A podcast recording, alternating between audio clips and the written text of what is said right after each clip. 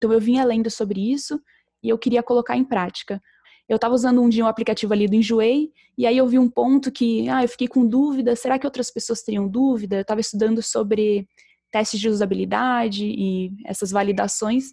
Eu falei, tá, então vou fazer isso nesse aplicativo. É um projeto pessoal, ninguém me falou para fazer. Lá no, é, no Centro Cultural da Vergueiro, fazer teste de usabilidade com as pessoas. E aí Não trabalhava no Enjoei? Não trabalhava no Enjoei. Foi um projeto que eu fiz por Legal. conta mesmo para colocar é, para colocar em prática o que eu vinha estudando, né? Então eu comecei a compartilhar esses aprendizados no, no Medium, né? Passou um tempo, as empresas começaram a entrar em contato comigo porque elas viram esses cases.